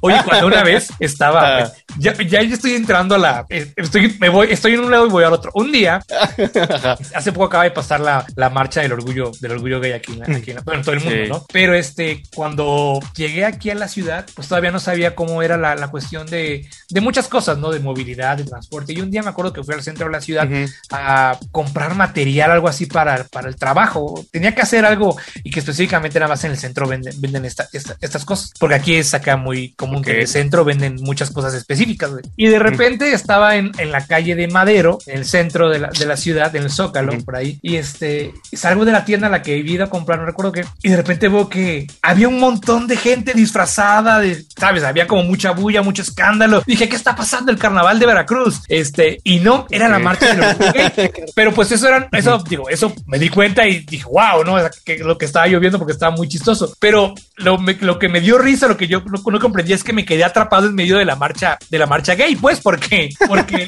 toda la ciudad, todo ese cuadrante del centro, pues se llena de la marcha, ¿no? Como es un circuito y pasan los, eh, los carros alegóricos, pasa la gente disfrazada, la gente que va apoyando, en fin, gritando consignas, todo esto. Entonces, este, y como que también había mucha gente igual como que no sabía, digo, que estaba en el centro haciendo sus cosas y pues nada más ahí. Pero para mí era la primera vez que veía, que veía, eso, o sea, que veía, yo estaba acostumbrado a tipo de desfiles en donde yo vivía, ¿no? Este, y con esto no me refiero que el desfile me haya causado ah, una sensación nativa, ¿no? Pero sí fue así de, wow, ¿qué está pasando? Estoy encerrado entre, ya sabes, que el, el, señor que viene en, en, tanga, pero con alas multicolor, alas de Victoria's Secret, pero negro. Un vato vestido de Victoria's Secret y otro vestido de otra cosa. Y me dije, ¿qué? ¿Qué está pasando? O otras eh, personas en drag, drag queen. Y me quedé así como que encerrado. Así de, ¡ah! Pero creo que no me acuerdo si le hablé a un amigo o a mi novia en ese momento. Y le dije, estoy atrapado en la marcha gay. Si me ves en la tele. Solo vine a comprar cosas al centro. un saludo, un saludo. este, un saludo y abrazo para todos ellos. me agarraron en curva, ¿eh? Me agarraron en curva porque yo de, de repente toda la gente disfrazada. Y yo, avisen, manden la invitación para que venga yo. En... la, a, la, a, la, a, la, ah, para que venga a la celebración, por, por lo menos que trajera yo mi banderita aquí de arcoíris para apoyar la causa, pero era yo un novato en la ciudad, o sea, mucho, me perdí un chorro de veces igual. Después vamos a hablar uno como de, de foráneos, estaría padrísimo, ¿no? De foráneos contra capitalinos, porque yo tengo historias para tirar. Pero bueno, entonces, regresando a mi historia de donde yo, hay un lugar aquí en Coyoacán que es un igual una delegación súper llena de historias macabronas que se llama el Callejón del Aguacate, que es el aguacate, ajá, el Callejón del Aguacate en el barrio de Santa Catarina. En Coyoacán hay muchos barrios, incluso en la parte centro de Coyoacán. Para las personas que no ubican Coyoacán, es, Coyoacán es, un es una delegación o una alcaldía de la Ciudad de México, pero este, hay una zona que es el centro de Coyoacán y es como si entraras o sea, de plano entras a un, un, pueblo mágico, ¿no? A unas cuantas cuadras es ciudad y de repente entras a un pueblo mágico que está padrísimo, ¿no? Súper lleno ahorita de comercios y carísimo y cosas carísimas, pero sigue conservando la esencia de pueblos y se cuentan muchas historias macabronas. Incluso hay un tour que te es el tour que se llama el Tour Leyendas, donde te van, te van, este, pues en el carrito te van contando incluso la historia del aguacate. Para no hacerte el cuento largo, en este callejoncito hay una, hay una virgen, ¿no? Hay una virgen y hay un árbol, el árbol del aguacate. Entonces supone que en este lugar vivía un niñito que siempre veía a un señor que era ex militar y siempre el niñito, pues bastante curioso, siempre le, le preguntaba cosas al, al, señor, este, y que, que, ese señor salía porque tenía el síndrome, ¿cómo se llama? El trastorno post, post, posguerra, ¿no? Traía como este, todo este estrés postraumático, perdón. Entonces, el niño siempre le quería preguntar sus historias de las medallas y todo esto, y pues el señor siempre lo ignoraba, hasta que un día de tanta insistencia, este, y en un ataque de ira, el señor lo mató, mató a este niño que era su vecino, eh, y el único que testigo que estaba ahí, pues era el, el, árbol de, de, aguacate, ¿no? Ese señor se arrepiente mucho tiempo después y con el fin de sanar sus heridas, pues mandó a poner en la esquina un altarcito con una virgen para que cada persona, pues, quisiera le, darle el tributo al niño, ¿no? Entonces se dice que todas las noches el llanto del niño se escucha, ¿no? Oh. Es como la historia. Hay otra historia igual que involucra a una niña, pero esta es la historia más conocida. Aquí voy con esto, que yo vivía muy cerca de ese lugar. Entonces, este, yo no llegué a oír, ah, yo no llegué a oír al niño pero yo iba a correr mucho a, ese lugar porque me quedaba muy cerca de mi casa. Entonces, pues como todo Coyoacán es un lugar de, de, piedra de este tipo, son lugar empedrado, o sea, no hay como pavimento, ajá, sino todas las calles son de, empedrados. Me gustaba mucho ir a correr por toda la colonia, porque yo pasaba por este lugar. Es un día paso este lugar, pero es un lugar que está súper, no sé si porque no hay muchos lugares para estacionar o los coches quedan en, en, la cochera, no hay como mucho movimiento, sino llegas tú a este lugar y sientes un vacío, o sea, sientes una, pues como si la calle anterior, ajá, en la calle anterior había ruido y en esta calle yo no hay bullicio, está, pues sí está tranquilo, pero como que te envuelve esta sensación de, de sabes, como que sientes así raro. Y yo llegué a se pasar, va el sonido. se va el sonido, llega a pasar como dos veces y siempre decía, este lugar está raro. O sea, lo veía yo así como que, digo, no, veía a la Virgen y esto no, no pasaba más allá de que era un altar, ¿no? Pero sí sentía la sensación de vacío, de silencio. Era súper raro y así de bueno. Pero pues, la neta, yo no sabía qué, qué sucedía. Tiempo después me entero que existe este cuento de, la, el callejón del aguacate y me acuerdo yo que el callejón, porque se llama aguacate, o sea, callejón del aguacate. Y así de, no mames, o sea, yo voy a correr ese parque, ¿no? Entonces, digo, afortunadamente nunca me pasó nada que me asustara ni nada, pero yo sí puedo llegar a decirte que sentía la vibra de ese lugar, ¿no? Quedas Sí, sí, sí. tú porque está alejado de, de la parte bulliciosa del, del centro de Coyoacán, o porque no hay carros, porque, digo, hay carros, pero no hay, no hay ruido, o sea, los vecinos, tampoco me topaba con vecinos tanto. Incluso había una casa abandonada ahí, ¿no? Este, pero nunca, o sea, nunca las veces que iba, porque iba seguido, de las dos veces que sentí esto, pero sí pasaba muy seguido también por ese lugar. Incluso ya después que me enteré, ya hasta lo evitaba, ¿no? Pero, pues sí me llegué a, a- Ya a del estar- miedo, ¿no? Ya de, ajá, ya de la dije, no, pues, pa- pues más vale, ¿no? Este, eh, Sí, sí, sí, claro. me dio como ese, pues esa sensación ese lugar, ¿no? Y después me entero, me entero, me entero de lo que sucedió ahí. Pues dije, no, pues qué pedo, ¿no? O sea, sí, ya, ya le, ya le saqué, ya, Sí. ya me dio miedito el callejón del aguacate. Le sacaste. Le saqué. Qué, qué loco. Yo pensé que habías oído al niño llorar. Dije, No, imagínate, ya me hubiera hecho popó, pipí, todo, diarrea en ese momento, vómito. Sí, sí, sí, sí. Yo te voy a decir algo, yo soy más súper, súper, pero cero, eh, soy súper escéptico, más no soy incrédulo, Ajá. ¿no? O más bien soy Ok, súper incrédulo, sí. pero no soy escéptico. El caso es que, que, que no me pasa, chingón, pero sé que puede pasar, sé que existe, vaya, ¿no? Porque nunca me ha pasado. Ajá. Entonces, Está como en el límite de que puede estoy- ser real, exacto, pero me lo, lo evito. Lo evito. igual que yo. Lo evito. Igual, igual que yo. Exactamente. Pero a Sí, ti te han pasado son- más cosas. Lo que sí tengo también son historias de, de mi familia que les han pasado cosas, ¿no? Yo te voy a ver, cuéntame de tu abuelo. La de mi abuelito. Pues mira, ¿qué te cuento? Este, mi abuelito. A ver, Pati. Mi abuelito. ¿Qué te cuento, Pati? Este, mi abuelito materno, eh, ellos eh, son de Oaxaca. Entonces, esta zona de Oaxaca es un lugar que se llama, fíjate cómo se llama, güey. Se llama Cerro Iguana. O sea, literal, es un cerro donde había iguanas y por eso le pusieron así. Entonces, esto que Había. eran de- había, porque ya se las comieron todas o las cazaron. No sé qué les hicieron. Pero pues obviamente esto es una, es una, es una zona, híjole, ¿qué será? Porque no hay, hay cerros, evidentemente hay muchos cerros, pero no Rural. es un lugar montañoso, es un lugar rural, exacto. Es un lugar que se dedica o se dedica a, son campesinos, no es el lugar donde siembras cosas y mi abuelito tenía pues estos lugares donde, tierra donde sembraba, ¿no? Y desde que era niño, pues se dedicó él, él a, a su, a su rancho, ¿no? A su- al campo, a, a sembrar maíz, a sembrar este, eh, no recuerdo qué más sembraba, pero sembraba maíz. Entonces esa era, era su actividad y, y al ganado, ¿no? También a, a las vacas y esto. Entonces un día cuando era niño, eh, él, eh, pues después de, de irle a dar agua a las vacas, que es como, como, como se dice cuando llevas a tu ganado a que tomen agua, porque los tienen primero como en, los, los pueden a pastear, ¿no? Los pueden a comer Ujú. pasto, y después lo trasladan como a los corrales pues, para que no les estén como a la intemperie, sino estén más como en su, como juntas, que no, ajá, guardaditos, o no te la roben, ¿no? O no se te escapen, o no se te mueran por lluvia o tipo de cosas. Entonces, después de que llevó a darle agua al ganado, este había. Lo- Luego lo que había ahí mucho es que hay, hay muchos caminos, ¿no? Y a veces caminos son caminos naturales y otras veces son caminos hechos por el hombre, ¿no? Ese camino por el que él estaba caminando, pues era un camino que era un que a veces se convierte en río, dependiendo la estación. Cuando hay agua, este camino se convierte en un río. Entonces, pues cuando es río, pues puedes irte a bañar. Ah. Y cuando no, pues puedes usarlo como un camino para llegar a, a tu, a tu destino, ¿no? Ya sea a la casa de mi abuelito o a la casa de sus vecinos o esto y el otro. Entonces, cuando, cuando después de que terminó de ir con el ganado, pues empezó a regreso a casa. ¿no? Pues no, o sea, se fue a su casa y todo el rollo. De repente, él nos contaba, nos decía que cam- siguió caminando, siguió caminando, siguió caminando, siguió caminando. Y para no hacerte el cuento largo, pasaron más de dos días que él se pasó caminando. Ah, chis. Y O pues sea, nunca llegó a su casa. nunca llegó a su casa. En su casa, pues todos preocupados Oh. porque dónde está el niño. Era niño, o sea, era un niño, Ujú. ah, Ujú. no tan adolescente, pero un niño. Hasta que llegó a otro poblado. En salió en otro poblado, o sea, eh, un poblado pues que sí era cerca, pero él tardó dos días en, en aparecer en ese poblado.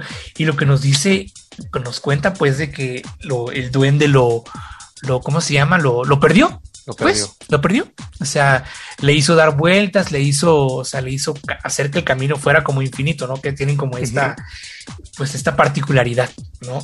Sí, y sí, sí. recordemos que los duendes pues viven, bueno, se dice que viven en estas zonas donde hay muchísimo, muchísima vegetación, o sea, los duendes no viven en la ciudad, o sea, ellos viven donde hay, hay, hay monte, donde hay este, naturaleza y caballos, por eso también a los caballos les gustan hacerles trenzas, y eso también nos contaban que los caballos Ah, que sí, tenían los amanecían trenzados. Trenzados. O sea, ve, a imaginar, o sea, nadie se levanta en la madrugada a hacer una trenza a un caballo, güey. Sí, güey. O sea, loco. tú- mi abuelito no se levantaba, mi abuelita no se levantaba así. Ay, pues mira, mira que la, ahora sí que la rayo veloz esta, pues le voy a hacer una, una trenza para que se vea más chula, ¿no? No, o sea, nadie, ni los hijos de mi- mis tíos, mi mamá, o sea, nadie, nadie se levantaba en la madrugada a hacerle trenzas a los caballos, ¿no? Sí, sí, sí. Entonces, este, pues esa historia del- de, de cómo el duende perdió a mi abuelito, él, él cuando los contaba, le decía que nunca lo vio como físicamente, pero él, él sentía pues de que alguien lo estaba guiando lo estaba jalando. Ajá. Y lo, Sí. lo- ahora sí que lo perdieron, pues, o sea, apareció dos días después. Eso sí, o sea, fue, pasó más de un día en otro Ujú. poblado. Y que ya después ese poblado, pues creo que alguien lo conocía y lo, lo llevó a su casa, ¿no? En ese de tiempo no había carros, no había menos en su hogar, todo se movía en carretas, en carretas guiadas Sí, por claro. vacas o por caballos, ¿no?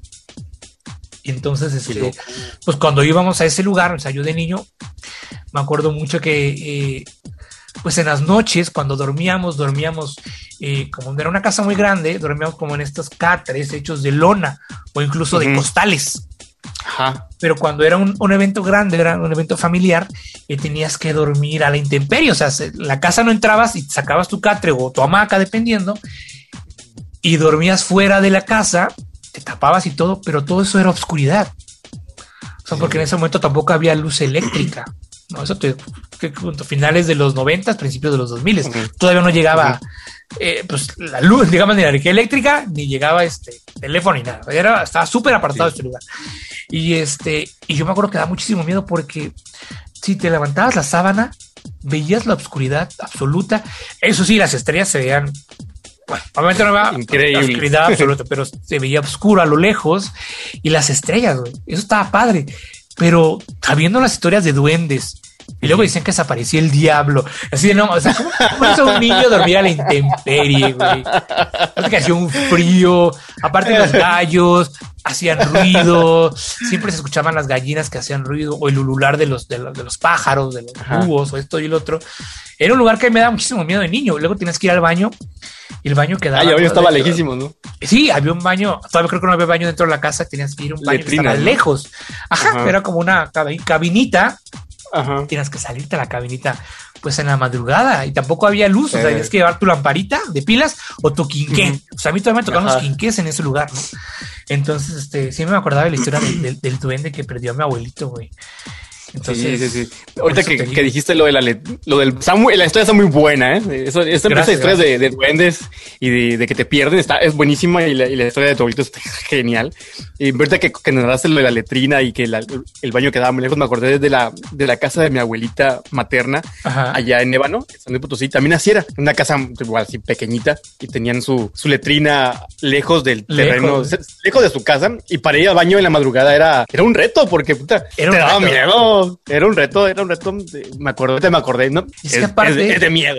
Aparte no sabes, o sea, pon tú que se te aparezca el duende, güey. Eso, eso creo que es lo menos de miedo, güey. Que te pique Ajá, un, un, ¿cómo se llama? Un Un alacrán, alacrán, güey. una Un serpiente, escorpión, güey. una serpiente, güey, la culebra, o sea, no, o sea, eso es lo de miedo, porque en este momento no, no, no puedes ver dónde estás haciendo, güey.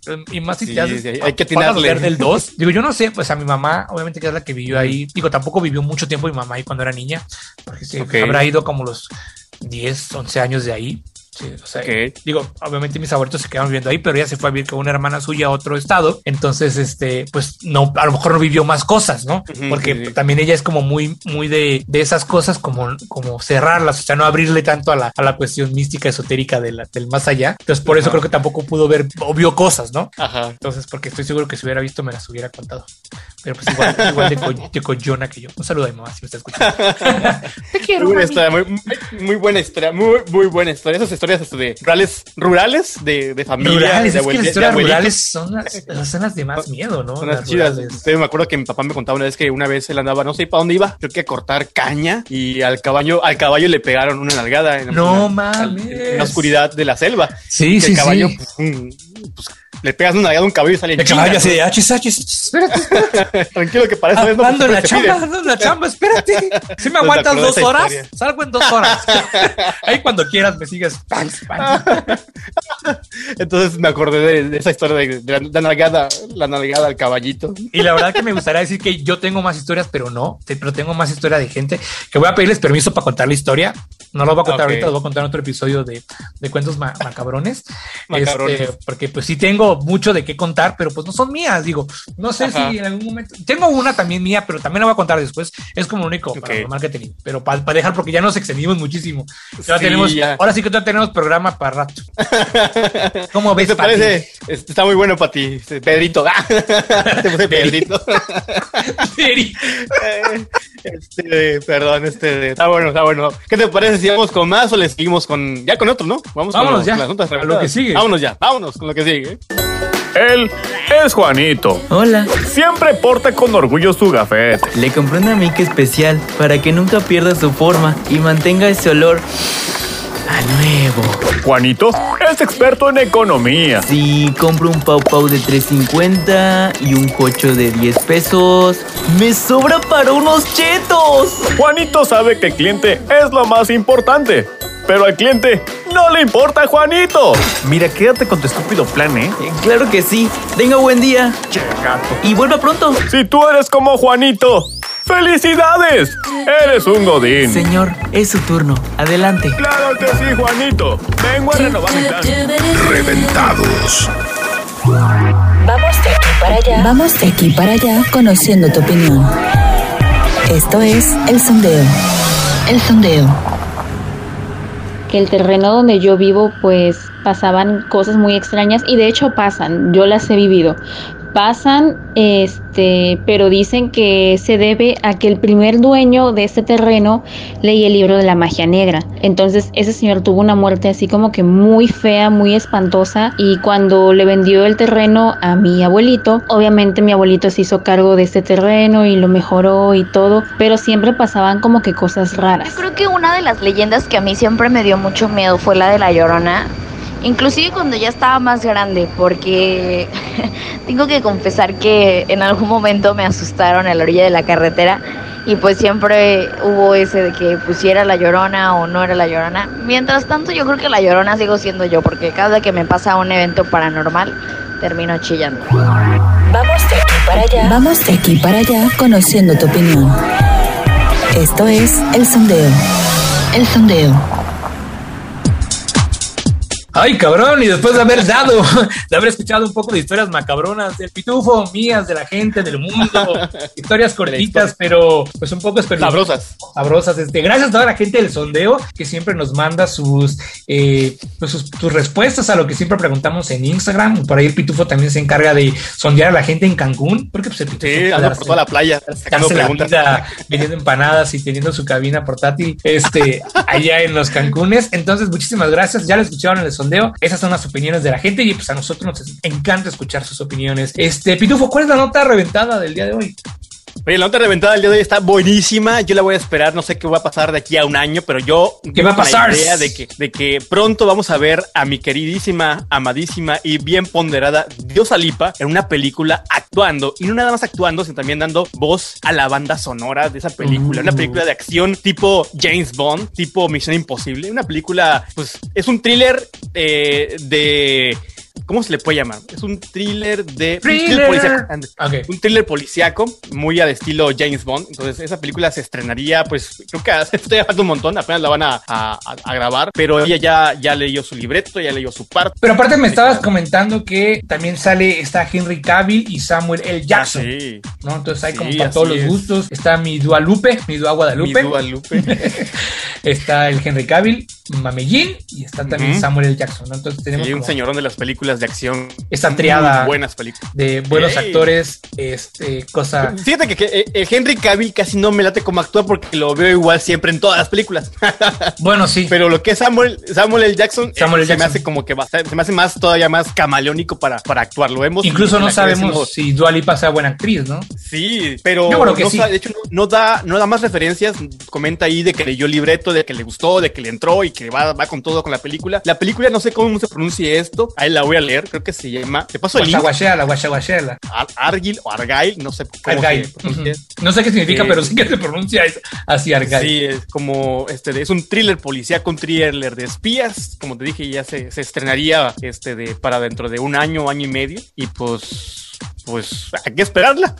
se, se confirmó de que sí va a estar presente en la película y también va a prestar voz, eh, su, su talento musical, vocal, va a ser parte también para la banda sonora de esta película, el soundtrack de la película de Argyle o Argyle, no sé cómo se pronuncie. Argyle. Pues hay que esperarla, hay que esperarla a ver cómo, cómo actúa la, la Dúa Guadalupe. Mi Dua Guadalupe, mi Dualupe. Guadalupe va a estar interesante verla. A mí sí me pinta que va a ser, sí, imagino que va a ser la protagonista de la película junto con Henry Cavill, pero pues, Sí, los protagonistas la- jóvenes, ¿no? sí, ajá. Yo Yo va a la, ser el antagonista. sí, entonces yo la, a mí me, me gustaría verla más como, como mala. No sé, siento que tiene ese porte así elegantón, como de una mala, mala sabrosa, mala, muy guapa. Cocha, Este, cocha chabocha. Ándale, entonces pues hay que, hay que esperarla. Todavía se va a filmar. Dice, ella comenta en, un, en una entrevista que cuando, cuando leyó el primer borrador quedó pues fascinada de la historia. Oye, aparte doble contrato, o sea, contrato de actriz, contrato de música. Y déjame también te comento que no solamente está Samuel. Jackson, sino está este señor que es toda una joya de la actuación, Brian Cranston, que para quien no lo ubique es el señor que protagonizó Breaking Bad y también Ah, mundialmente conocido como el papá de Malcolm, porque pues creo que creo que quien no lo conoce como Breaking Bad, Walter Ajá. White lo conoce como el papá de Malcolm, como Hal. También va a estar John Cena directamente de las luchas y Ah, Bryce. Dallas Howard, Howard, perdón, que ellas la conocemos de la saga de Jurassic World, pues, que es la, que es la Ah, protagonista femenina. De hecho, creo que el, el productor o el creador de, de esta película es el creador de las películas de Kingsman. Entonces, las Uh, películas de Kingsman también, se ¿eh? hacen muy buenas. me Entonces, gustan pinta, pinta que va a estar de este tamaño, de esta índole, de esta magnitud. Entonces, estará buena. Pinta Oye, que va a ¿qué te iba- estar hablando de Kingsman, ya va a salir la, la- la tercera, ¿eh? Por ahí me Sí. aparece, a ver el trailer, no me acuerdo si vi el trailer o vi la nota, pero las, la primera se me hace padrísima. Sí. La segunda, Sí, sí. la verdad que la segunda no la vi como con mucha atención porque estaba viajando, entonces lo vi, en- que la pusieron donde estaba yo viajando, pero me gustó, pues creo que la tengo que... Sam- Samuel L. Jackson también sale en esa, güey. Entonces Sí, tiene, mucho, que sí. sen- tiene mucho sentido de que el director pues lo haya llamado después de su actuación Para- ahí. para verla, qué onda. Y la tercera se ve que va a estar muy buena, señor. Yo creo que la, la reseñaremos pues, Sí, cuando salga, llegue el momento. Pero Argyle es un thriller, thriller es un thriller político, policíaco, perdón, con esos protagonistas que sabemos, está tu Henry Cavill, está tu Dualipa, está tu Samuel Samuel. Jackson y tu Brian Cranston, ¿no? Entonces ya, ya con esos cuatro, ya pinta Ya para que sea una buena, una muy buena película. Así es, hay que esperarla de aquí a un año, año y medio, yo creo que en lo que terminan de, de, de, pues, de filmarla, porque creo que ni siquiera han empezado, pero pues ya está ahí la noticia de que Dua Guadalupe va a ser parte de este ¿Sabes elenco. cómo? Y pues... mm. Como que se me, se me, me figura un poco como las películas de James Bond, que ves que siempre tienen a Sí, un, de hecho. a un, a un, este, a un cantante o un cantante y que toca el tema principal. Entonces, como que van a hacer Así como es. intentar hacer esto con Dualipa también. ¿no? Le van a meter la, Ajá, la, la canción principal por Dualipa, pero aparte ya va a ser parte del elenco. Aparte ya El va a ser elenco. parte. Entonces va a estar padre. Yo creo que sí. Yo creo que va, va por ahí la, la cosa bastante bien. Yo le doy este cinco palomitas de cinco, aunque no haya. Yo también les doy 10. Aunque no haya salido todavía. Aunque no haya salido aún. No me Pero importa. pinta para que va a estar buena. Eh, pinta Ahí está la buena. reventada del día de hoy. Esperemos les haya gustado. Coméntenos ahí en los, com- coméntenos en los comentarios. En los comentarios. Y a ver qué tal. ¡Vámonos! Vamos de aquí para allá. Vamos de aquí para allá conociendo tu opinión. Esto es El Sondeo. El Sondeo.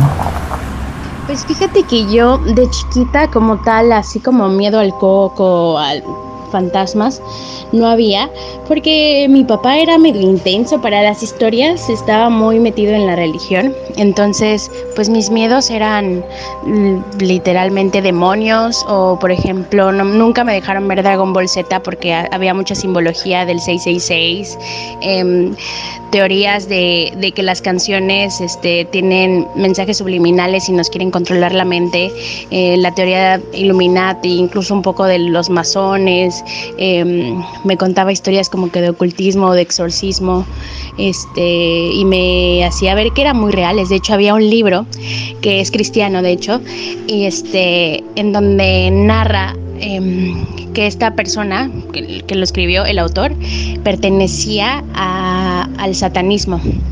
Entonces, este explicaba como que toda la simbología de por qué hacían esos sacrificios, eh, qué voces escuchaba, este todo, todo ese tipo de cosas. Entonces como que, pues sí, de niña a eso le tenía miedo, ¿sabes? A, las pesadillas, a em, pesadillas, pero literal, así con, con demonios muy, muy, muy sangrientos.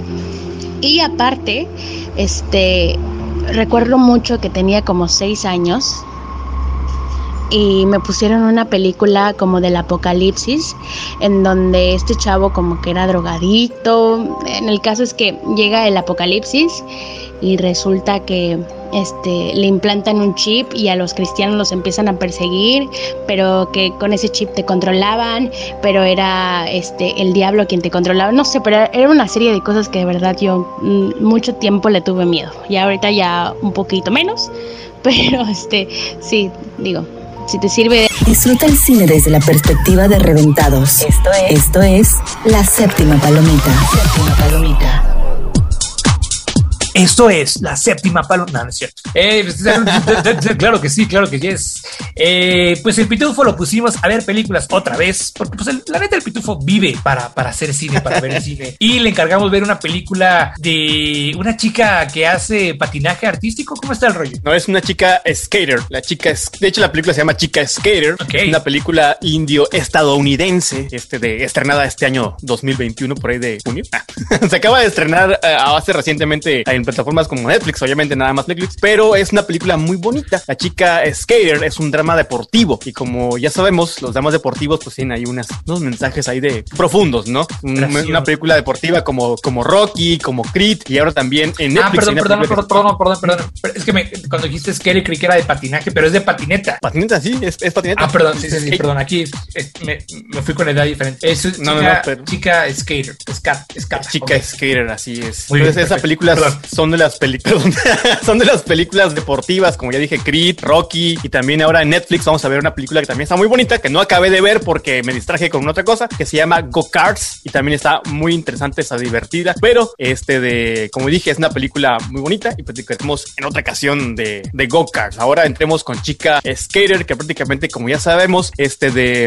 en donde el protagonista se cae, se levanta, lucha contra sus demonios, sus debilidades y se levanta cada vez más fuerte. Es una película que, que en sí en sí habla de eso, ¿no? Pero esta película, la de Chica Skater, está basada, bueno, está eh, situada o hecha o narrada en India, en un pueblo Ajá. hindú. Este, de, si no me equivoco, el nombre de la protagonista, déjame acuerdo.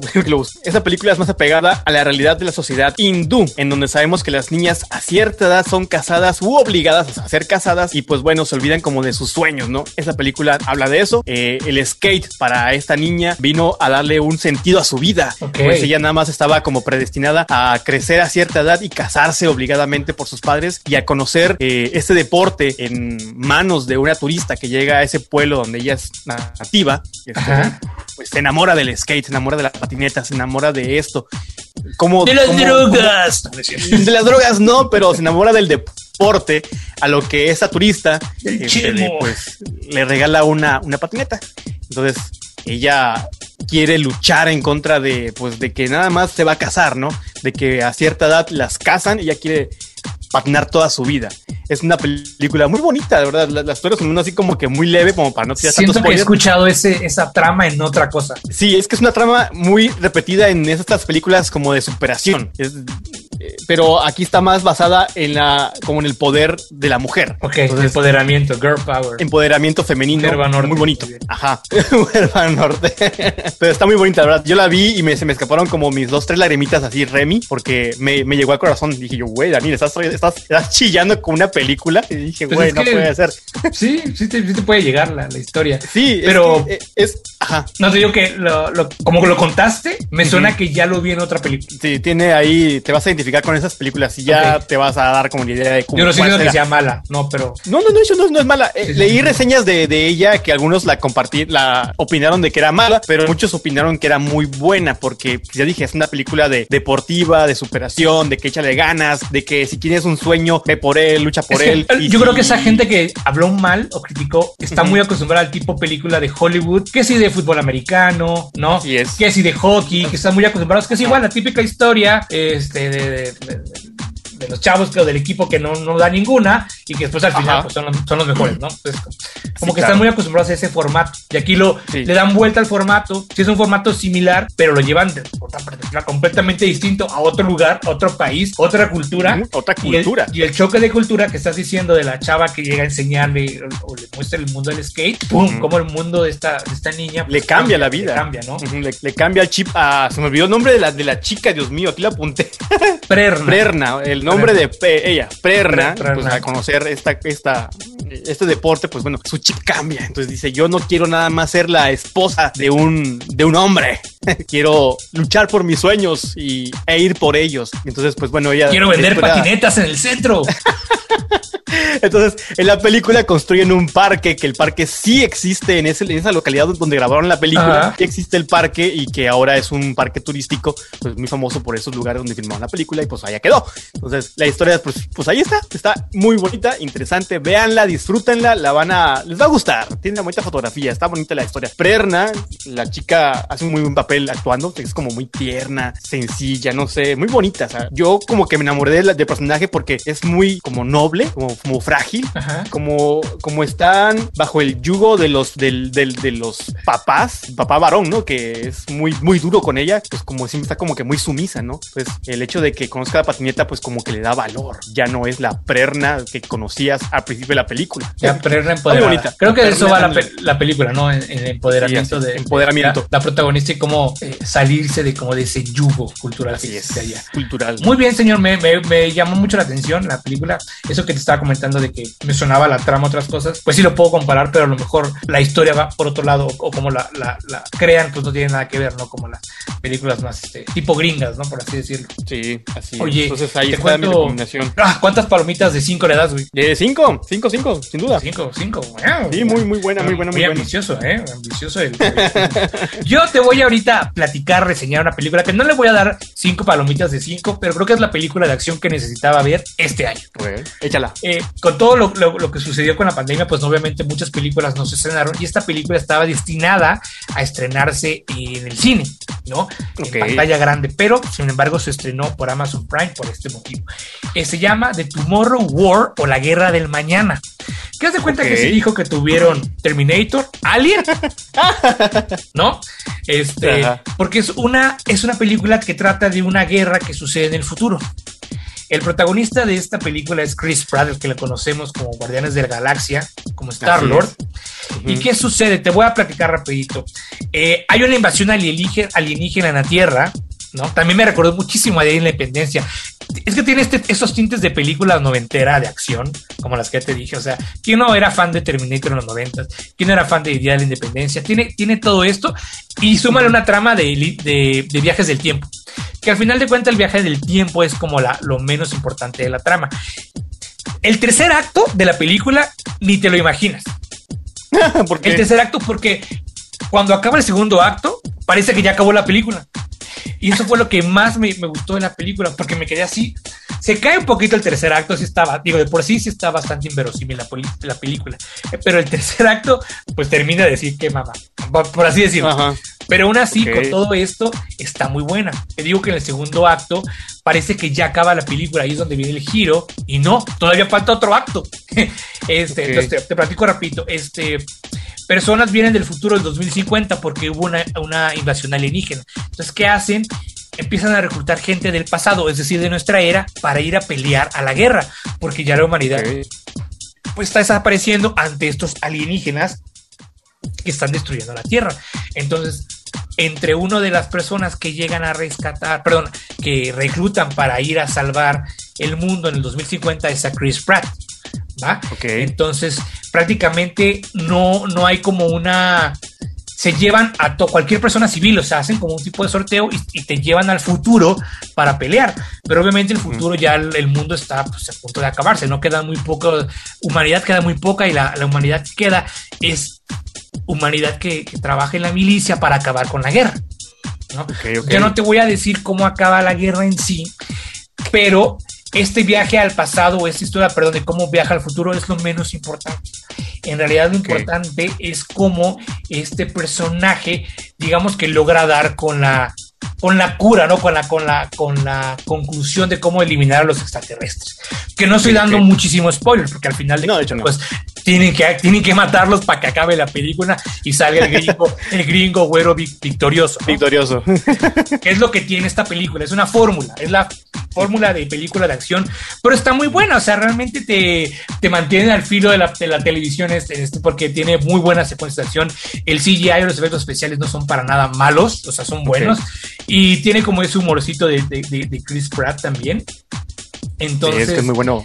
es muy bueno en comedia. ah, eh, eh, Y aparte de que ahorita hace este papel de, de acción, pero bueno, independientemente de, de ese toque, es una muy buena película de acción. Es, es palomera, pero un poquito más. O sea, es de esas películas que te, te quedas de qué va a pasar, qué va a pasar, pasar. Y ¿Esa está en Amazon? Está en Amazon, en Amazon Prime Video. Ok, se llama ok. The Tomorrow. War o La Guerra de Mañana. Va. Como, como voy, o sea, es, es literalmente el hijo que tuvieron Día de la Independencia, Alien y Terminator. Más- Está más muy nada. buena la, la- Más, Más nada. Más nada. Pero es una muy buena opción si ya te cansaste, como dijimos, de las películas de superhéroes, de superhéroes, que ahorita también se estrena Black Widow, que tengo que ver ya, ahorita tengo que ir al cine porque ya es la, mi función que me toca. Entonces la vamos Ah, a ver en el próximo programa. Perfecto. Este, pero, eh, pues las, las películas de la chica, la chica Skater Girl y La Guerra del Mañana. Hay películas para ver este fin de semana, amigos, amigas. muy Hay películas, de hecho, la próxima semana te vamos a reseñar eh, La calle del terror. Es una película. Ahorita voy a verla, ahorita la voy a, la voy a ver. La voy a Híjole, esta, ¿A qué esta hora fue estrenan, eh? Yo creo que ya, ¿eh? Ya está el día ¿Ya? de hoy, que es viernes, la segunda parte. Son tres partes, pero qué cosa, qué cosa vi. Igual. Está bien o sea, loca, ¿no? Está muy Está loca. O sea, no buenísimo. es la mejor película Ajá. de terror que he visto porque ni siquiera da miedo como tal. Ajá. Exacto, pero todo lo que sucede y cómo sucede, padrísimo. O sea, Padrísimo, películas sí. favoritas de año, La calle del terror. Este, pues señor, usted es haz la sección suya, suya de usted, despídala. Dinos qué te parecieron eh, ahí los comentarios en el Facebook o en el, el Instagram y pues a esperarlos con lo que sigue. No, Ah, vámonos con lo que sigue. Disfruta el cine desde la perspectiva de reventados. Esto es, esto es La Séptima Palomita. Séptima Palomita. Momento de despedirnos. Ha llegado ya la hora final, la hora marcada ahí en la, en la tumba. Oye, no me quiero ir, quiero seguir aquí platicando porque tenemos Platicando, un chorro de, de historias así, de- pero pues no, no podemos. Tenemos, Perturbadoras. Tenemos que cenar, tenemos que ir al cine, tenemos que Corre, seguirnos corre, per- corre. perturbándonos, Perturbándonos. nosotros. ¿Tú eres perturbador? ¿Eres bien perturbador o no? Eh, no, ¿En, en tu adolescencia te perturbabas mucho o no? no. Tal vez me masturbaba, pero no me Per- perturbaba. Perturbados. Así se va a llamar este programa a partir del próximo programa. Perturbados. Perturbados. Con el pitufo mano perturbada y el vampiro menos turbado. Menos turbado. Está bien. señor. Muy bueno, muy bueno. Señor, pues aquí termina el, termina el bloque de hoy. Ah, el programa de hoy. Este, recuerden seguirnos en nuestras dos redes sociales oficia- oficiales. ¿Qué tal? Ya me alcancé oficial. Eh, Facebook, Reventados MX, Instagram, Reventados MX, y si, y si YouTube nos deja, próximamente Reventados en YouTube también. En YouTube. Pues para que podamos pagarle su Patreon al señor Pitufo. ok, va, recuerden entrarle a mi OnlyFans, está buenísimo. Qué horror. Ay, este, pues no, ¿qué más, qué más que decir? Ya me puse nervioso. No, pues ya, este, dar las gracias y vámonos. Pórtense bien, cuídense mucho, se portan mal, este, de, me llaman. Bye. ¡Adiós! ¿Escuchaste? ¿Escuchaste? Reventados. Reventados.